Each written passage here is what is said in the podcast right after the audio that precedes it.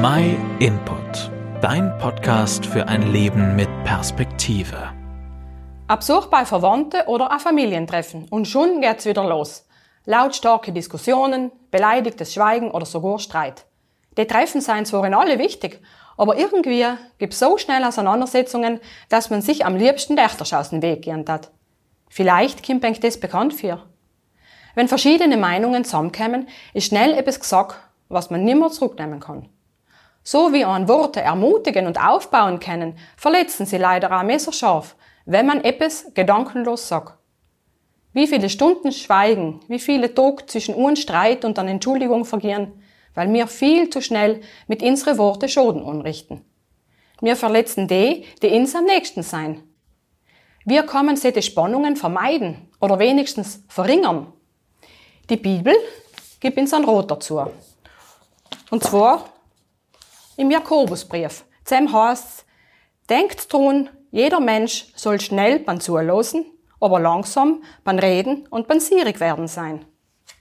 Das ist so einfach gesagt, aber getun auch. Wenn ich das Gefühl habe, wegen etwas die Schuld zu kriegen, was ich gar nicht getun habe, soll ich zem einfach still sein? Langsam beim Sierig werden? Auch das ist gar nicht so einfach. Mir hilft oft der Gebet, wo es heißt, Gott, Hilf mir bitte ruhig zu bleiben und nichts Falsches zu sagen. Der obige Bibelvers bedeutet nicht, dass man nie sierig werden darf. Oft einmal gibt's echt Gründe, sierig zu sein.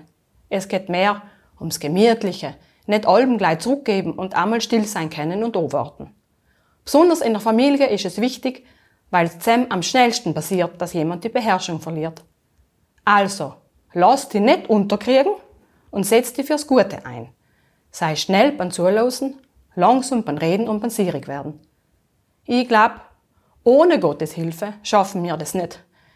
Du kannst vertrauen, dass er die und deine Familie kennt und auch von enkel Probleme weiß. Du kannst Gott alles sagen und ihn bitten, dir zu helfen, das, was du gerade gehört hast, in kleinen Schritt umzusetzen.